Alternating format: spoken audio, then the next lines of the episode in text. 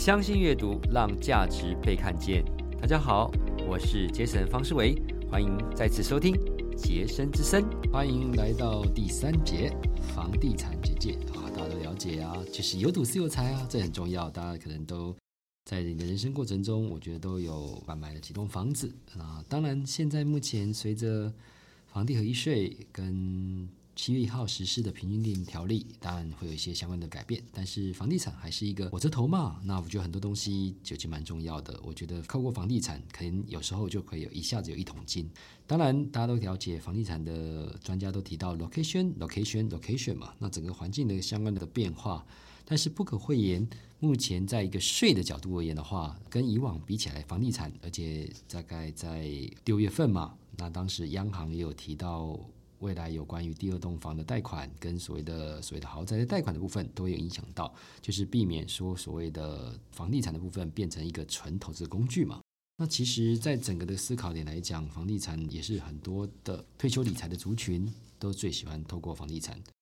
那我们有一个资料也跟大家做点分享，是当时某资产管理公司做一个百分比的比较，它透过呃两岸三地啊，台湾、中国跟香港部分呢。排序的部分，台湾第一个是房地产，第二个是定存，第三个是保险，第四个是基金，第五个是股票。当然，股票的部分也越多。但中国的部分呢，第一个是保险，第二个定存，第三房地产，第四基金，第五个是股票。香港部分呢，这很特别哦，因为可能香港其实香港居大不易嘛，大家肯定也知道，他们股票占九九十四趴，这是非常的多的。然后在基金、储蓄、保险、定存跟外汇比较特别。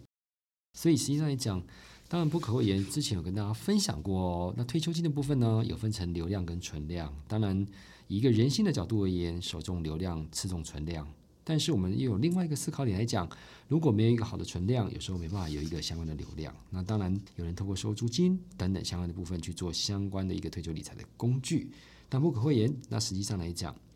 有房子的部分呢，确实还是一个很大的根基。那买房收租啦，同样是。三四趴获得养老性领先。不过现在大家可能了解养房防老，甚至以房养老的思考方式，也是现在越渐渐都去做相关的角度而言。那以房养老，现在各个银行端也在做一些相关思考。所以，以房养老其实就是反抵押性贷款。以以往我们买房子跟银行贷款，其实所有权还是在房子在银行的身上。如果没有缴的话，就会被可能循序渐进会被法拍啊等状况。但是以房养老是等于是说拿这个房子去跟银行，那每个月他会给你一些钱，等到未来继承人要继承的时候，可能还清了贷款之后，这房子才是你的。所以这件事情它是跟一般不一样。但是以房养老也是现在目前一个退休一个很重要的一个部分。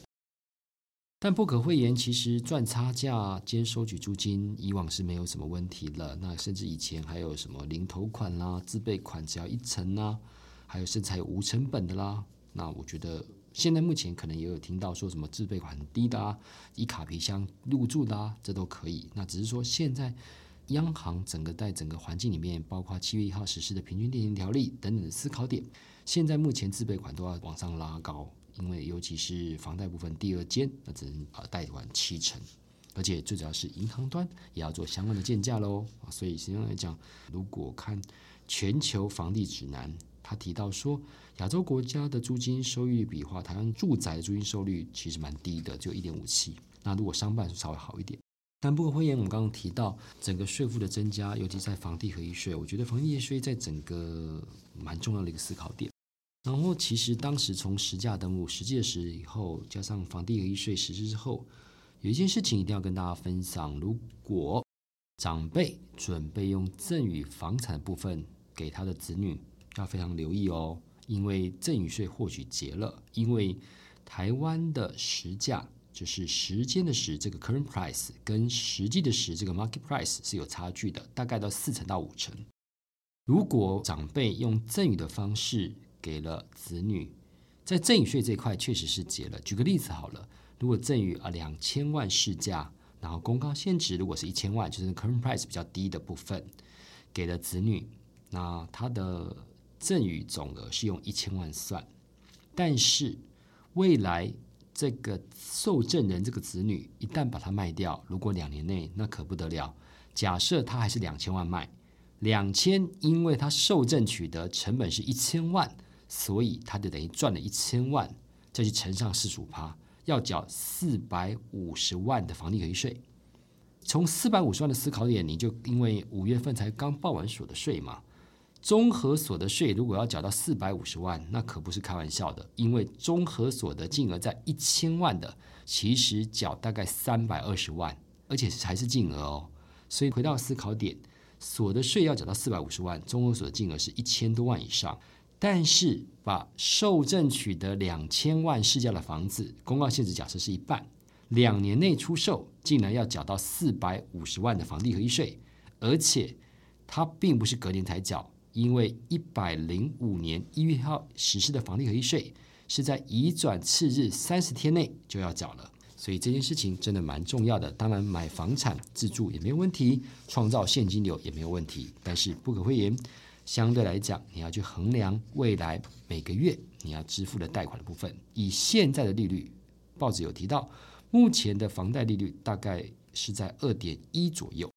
如果假设以两趴的角度而言，每贷一千万的贷款余额，每个月的本利同时摊还，大概要缴五万两千五百块钱。所以这件事情你就要注意自己相关的流量。买房产做投资理财当然有一定的价值，因为它这是一个比较大笔的投资，当然它可以透过借款的杠杆。但实际来讲，因为有一个点非常重要。目前税的考量也是一个重要的相关的东西。任何投资理财工具，成本跟税都是非常的重要部分。好，我们这个章章节就到这边，我们等一下要进行到最后一个章节，几乎是全民运动股票哦。